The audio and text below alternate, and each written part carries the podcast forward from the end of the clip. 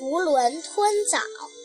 古时候，有个郎中经过一个小村子，正在大树底下乘凉的人都围了过来，问郎中一些健身养生的学问。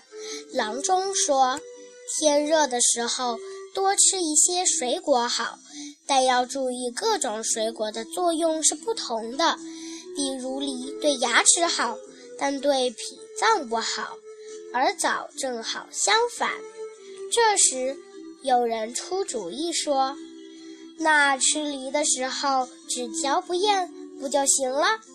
刚说完，另一个人又说：“照你说的，那吃枣只好囫囵吞下去了。”大家听后都笑。